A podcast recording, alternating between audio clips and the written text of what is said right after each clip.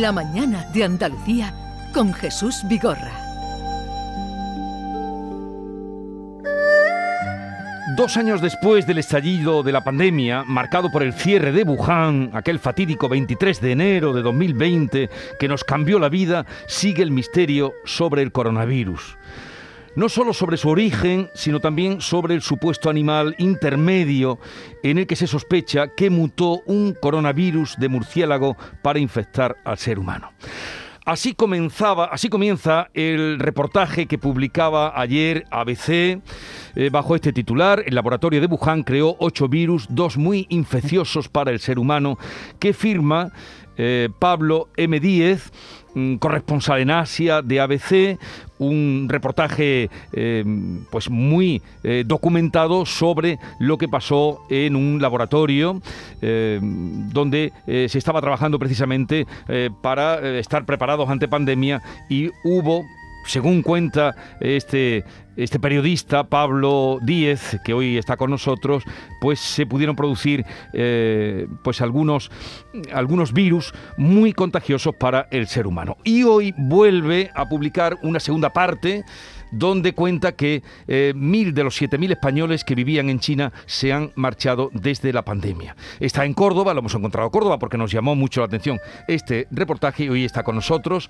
Pablo Díez, buenos días. Hola, buenos días, Jesús, ¿qué tal? Eh, Carmen Rodríguez también te saluda, mi compañera. Hola, ¿qué tal, Pablo? Buenos Hola, días. Carmen, buenos días. Bueno, eh, ¿tú eres cordobés? Efectivamente, yo soy cordobés y me pilláis ahora aquí de vacaciones en España, de unas vacaciones relativas porque sigo trabajando en la distancia y vine a pasar la Navidad, vine en diciembre y el próximo lunes me, me, marcho a China para cubrir los Juegos Olímpicos de invierno en Pekín. Así que ahora mismo pues estoy aquí y aprovechando que era el segundo aniversario del estallido de la pandemia, que solo marca el cierre de Wuhan, el 23 de enero de 2020, pues hemos publicado una serie de reportajes en ABC, donde están estos dos reportajes míos y también mi otro compañero, Jaime Santirso, que está en Pekín y también ha publicado otros dos reportajes en, durante el fin de semana. Bueno, después de este reportaje podrás entrar sin ningún problema. Yo espero que sí, aunque problemas ya tuve a, a, finales del año pasado por un, también por un perfil del presidente Xi Jinping que provocó que la página web de ABC fuera censurada en China y además un señalamiento que la embajada china hizo contra mí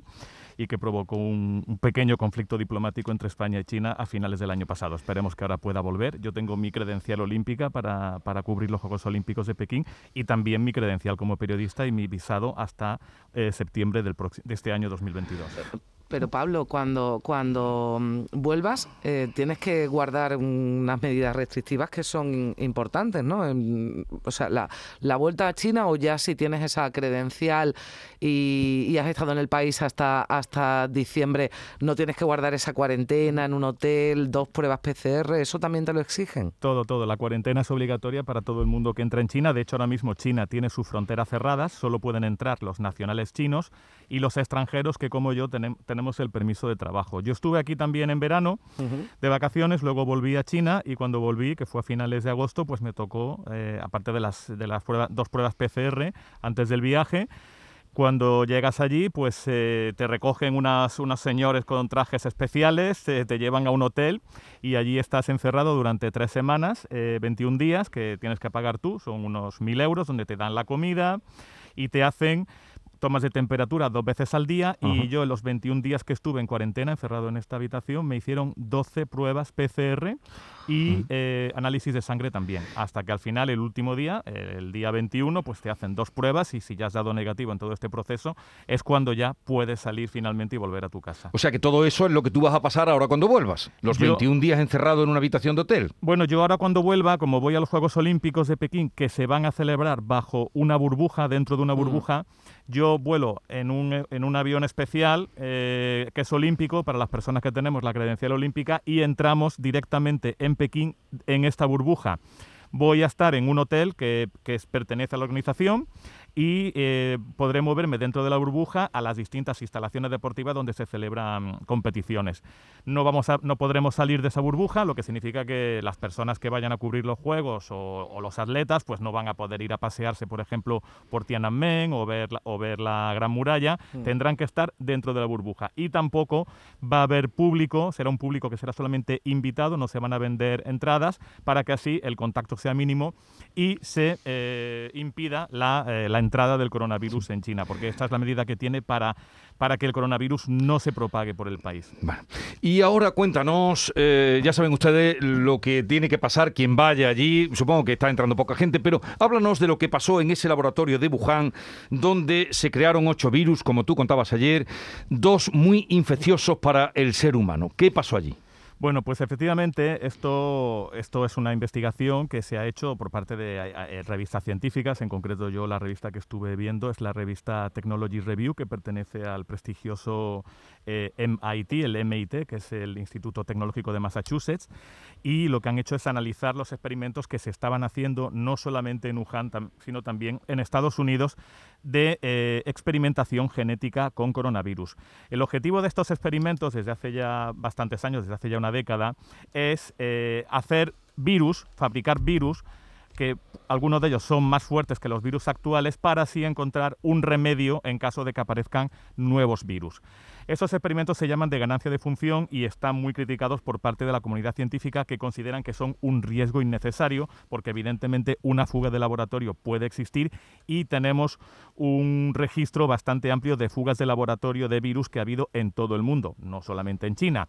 En China, por ejemplo, el virus del SARS, que fue en 2002-2003, luego estaba almacenado en un laboratorio en Pekín y también por un accidente se escapó de ahí.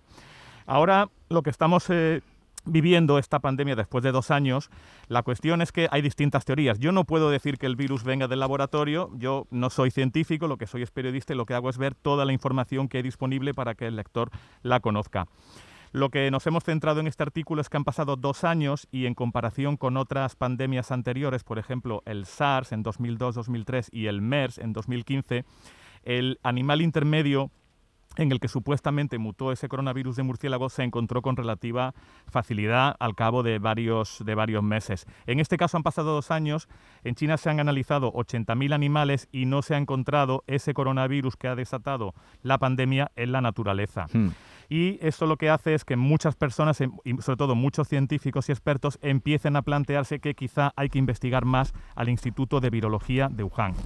Este, este centro es uno de los, más de los centros de investigación de coronavirus más importantes del mundo y tiene un super laboratorio de máxima seguridad que se llama Biosafety Level 4, el nivel de, de bioseguridad 4, donde se realizan estos experimentos.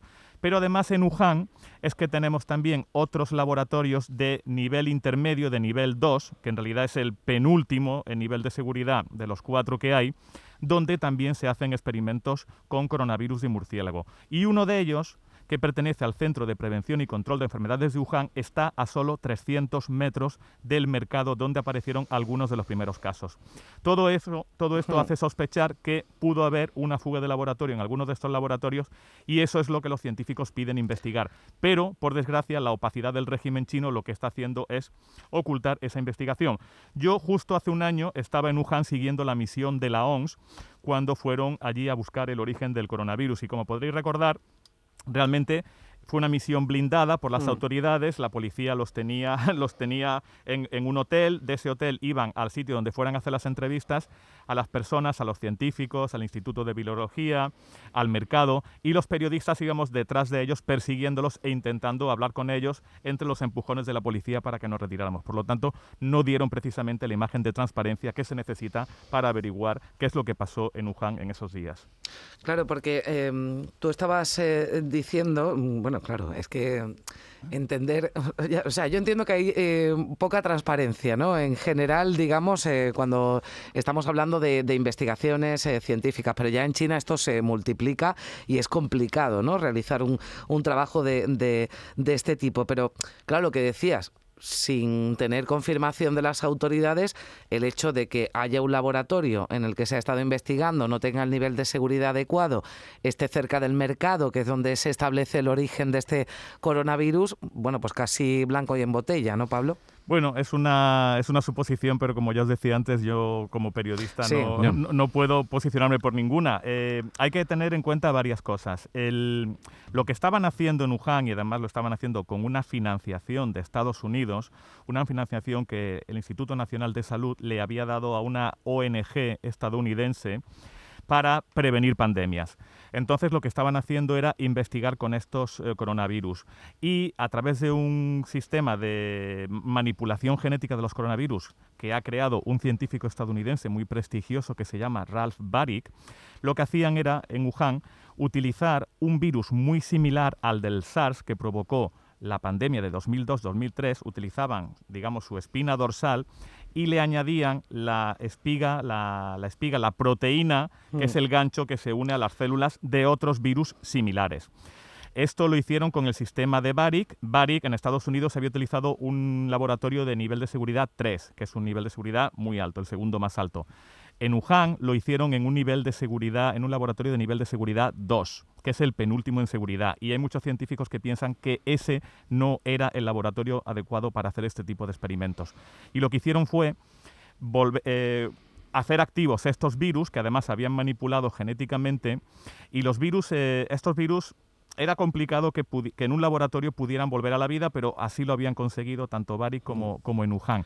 Y además lo que consiguieron fue que de estos ocho virus, que era una especie de virus Frankenstein o virus quimera con el chasis de uno y las espigas de otros, lo que consiguieron fue que dos de ellos se reprodujeran muy bien en las células humanas y además pudieran contagiar a una célula humana sin necesidad de pasar por ese animal intermedio que es el que se está buscando dentro de la teoría del origen animal del coronavirus. Por lo tanto, son las sospechas de que en ese laboratorio se estaban haciendo experimentos y por la opacidad del régimen chino, esto es lo que sabemos oficialmente mm, porque se ha publicado en estudios, pero no sabemos todo lo que se podía estar haciendo que fuera secreto.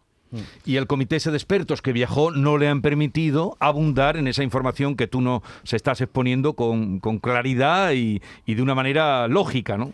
Pero fíjate Jesús, es que aquí también hay otra cosa muy curiosa, que es que el único científico de, bueno, tiene pasaporte estadounidense, aunque en realidad es de origen británico, el único científico estadounidense que China permitió que formara parte de la misión de la OMS se llama Peter Daszak. Y Peter Daszak es el presidente de esa ONG a la que el gobierno de Estados Unidos le daba una subvención de 3 millones y medio de dólares entre 2014 mm. y 2019 y utilizó parte de ese dinero, unos 600.000 euros, para hacer esta investigación en el laboratorio de Wuhan con el que trabajaba regularmente porque es el que tiene la mayor colección de coronavirus del mundo. Por lo tanto, ese señor era juez y parte. Él desde el principio ha dicho, ha negado la teoría del laboratorio pero hay que tener en cuenta que es que ese señor estaba colaborando con el laboratorio y este es el, este es el que estuvo, eh, formaba parte de esa misión. Y como dijeron ellos, eh, al terminar la misión, ellos, según los datos que les había entregado las autoridades chinas, que además eran datos que estaban ya procesados, no eran datos en bruto como ellos querían, lo que dijeron en esa rueda de prensa que hicieron después de la, después de la visita, que duró dos semanas, y yo también estuve presente allí, decían que la teoría del laboratorio era extremadamente improbable. Pero cuando salieron de China, volvieron a aparecer más datos y el propio director general de la, de la Organización Mundial de la Salud, el doctor Tedros, dijo que no se podía cerrar la teoría del laboratorio y que había que seguir investigando. Y esto es lo que han pedido también, lo que pidieron el año pasado, 18 de los más prestigiosos virólogos que se investigara más al Instituto de Virología de Wuhan. Y uno de los que lo pide es el propio Ralph Baric, que inventó este método de manipulación genética y proporcionó las herramientas a Wuhan para que lo hiciera. Eh, Pablo, ¿qué se está haciendo en Wuhan o en China? Em, lo digo porque, bueno, aquí tenemos mucha información sobre las vacunas que recibimos, eh, las dosis, segundas, terceras dosis. Em, en China nos eh, llega poca información. ¿Qué se está haciendo, aparte de todas esas medidas restrictivas que tienen que pasar quienes entren en el, en el país? ¿El nivel de vacunación de la población? ¿Tenéis conocimiento? ¿Tenéis información? Sí. sí, el nivel de vacunación también se ha llevado con mucha rapidez. No hay que olvidar que al final, para bien o para mal, dependemos de China y China también es un líder, no solamente en la fabricación de mascarillas, trajes especiales o incluso de los test de antígenos que, tanto hemos utilizado estas mm. navidades en el resto del mundo, sino también de vacunas. Ellos tienen, eh, tienen varias vacunas, eh, sobre todo tienen dos que no son como las que se están utilizando en Occidente, que son con el ARN mensajero, son vacunas tradicionales, vacunas que, que tienen el virus desactivado.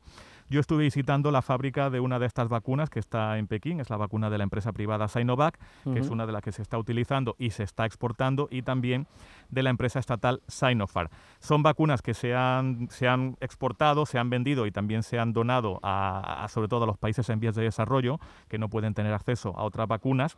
Y en China en concreto tenemos que hay una vacunación de en torno al 85% de la población y ya se está poniendo la tercera vacuna también incluso a la gente por debajo ¿Es obligatoria la, vacunación?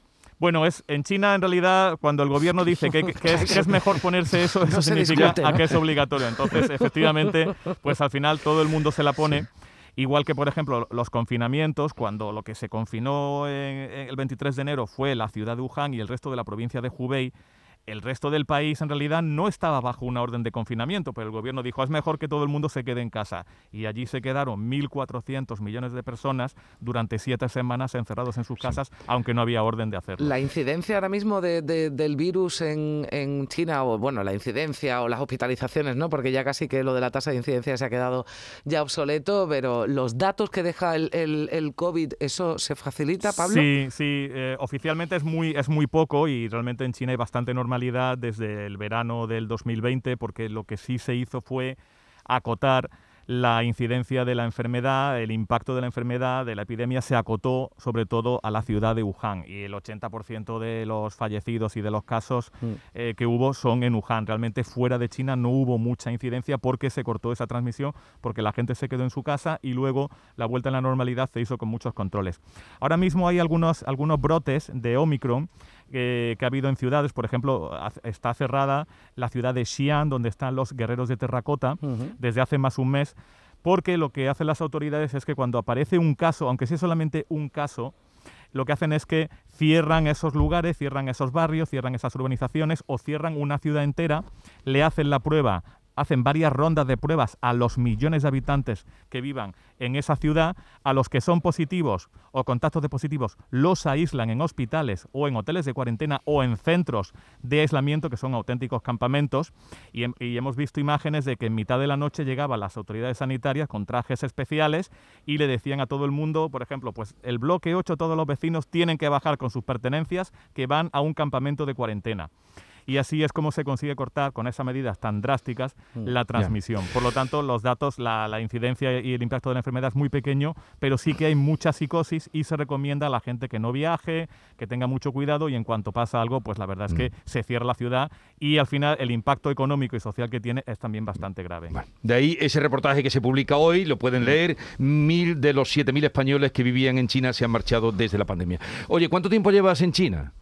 Yo llevo de 17 años. 17 años. Sí, desde, bueno, pues ahora acabo de cumplir 17 años porque me fui en enero, el, llegué a China el el 8 de enero o 7 de enero del año 2005, así que 17 años. ¿Y, en qué ciudad vives? En Pekín. En Pekín. Pero has estado también en Wuhan, como nos cuentas, ¿no? Sí, efectivamente. Yo, bueno, pues en todo este tiempo soy el corresponsal en China, pero cuando la pandemia lo permitía me movía por todos los países de Asia y en China, pues mi base está en Pekín, pero también he estado viviendo en Shanghai y entre 2020 y 2021 pues pasé un par de meses en distintos viajes en Wuhan precisamente pues investigando mm. el, estallido del coronavirus allí en Por lo que nos cuentas habrás notado la, la, diferencia, ¿no? Si has estado además dos veces este año aquí en, en España, ¿no? Digo, mm, vamos, con la pandemia, ¿no? Ya las diferencias ya, ya eran notables incluso antes de la pandemia, pero me refiero al, bueno, pues al tratamiento o al comportamiento, ¿no? También de la gente, ¿no? Sí, por supuesto, porque como os decía, pues allí hay mucha más obsesión, mucho más control, la vida es mucho más difícil, pero el virus está más controlado. Yo, por ejemplo, allí sí me puedo ir a comer con amigos amigos a un restaurante sin ningún problema. Aquí en España no lo hago. Y otra cosa que me gustaría, y aprovechar este momento de estar aquí en la radio para lanzar este mensaje, que aunque la mayoría de las personas que, o mis amigos que han pasado la variante Omicron lo han pasado muy leve, yo estuve ayer en el tanatorio aquí en Córdoba porque había muerto el padre de un amigo mío con 83 años. Por lo tanto, creo que no podemos olvidar que estamos todavía ante una enfermedad que, aunque la mayoría de los casos sean leves ahora, a las personas mayores sobre todo, pues se las puede llevar por delante y tenemos que extremar sobre todo la precaución y si las autoridades no lo hacen, pues nosotros ser un poco más cívicos para entender que el virus está todavía por ahí y que está matando a muchas personas. Él es Pablo Díez. Eh, oye, cuando vuelvas ahora ya te llamaremos algún día. Ahora bien, ya que pues sí. nos conocemos y, no- y enhorabuena por el reportaje que, que publicabas y que aquí nos has eh, resumido y, y desde luego interesante y todo lo que nos cuentas y el de hoy también, eh, pero ese laboratorio de Wuhan que tú eh, contabas que cómo se crearon ocho, ocho virus, pues nos deja a todos unas incógnitas, unos interrogantes que alguien debería contestar. Pues eh, seguiremos tengas- leyendo, Pablo, y también con el, bueno, pues que con todo lo que nos cuente de los Juegos de, de invierno, Ya te los llamaremos. Olímpicos, a ver cómo, encantado, de hablar la con, encantado hablar con vosotros la próxima vez. Un Un Muchas abrazo, gracias. Pablo, un abrazo. Gracias, Felicidades. Adiós, adiós.